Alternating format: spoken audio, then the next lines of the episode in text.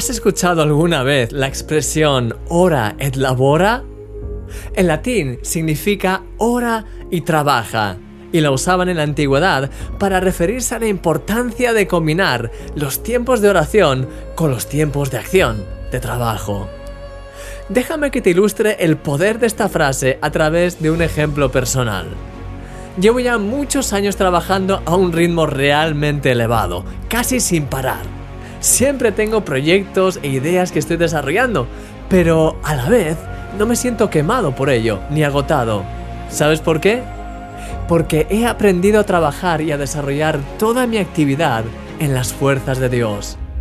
El tiempo que paso en quietud cada mañana en la presencia de Dios me da las fuerzas, el enfoque y la gracia necesarias para llevar a cabo todas estas actividades y aún así sentirme descansado en mi interior.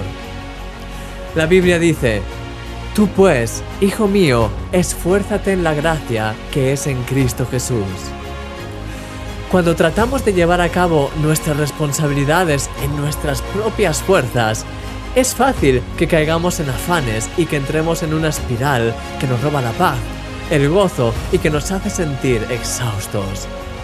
Sin embargo, cuando tenemos esos tiempos de reposo y quietud con Dios, sobre todo si los tenemos temprano por la mañana, podemos afrontar nuestro trabajo y nuestras responsabilidades del día a día de una manera totalmente renovada.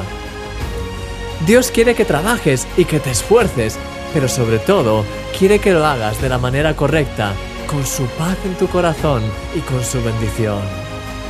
¿Te gustaría pedirle que te ayude a hacerlo? Señor, ayúdame a ser muy activo, a esforzarme con tus fuerzas, con tu gracia, con tu sabiduría y no solo en mis propias fuerzas humanas. Que cada día pueda renovarme en ti y cumplir con todas mis responsabilidades con tu descanso en mi corazón. En el nombre de Jesús. Amén. Esfuérzate y sé valiente, querido amigo. Eres un milagro.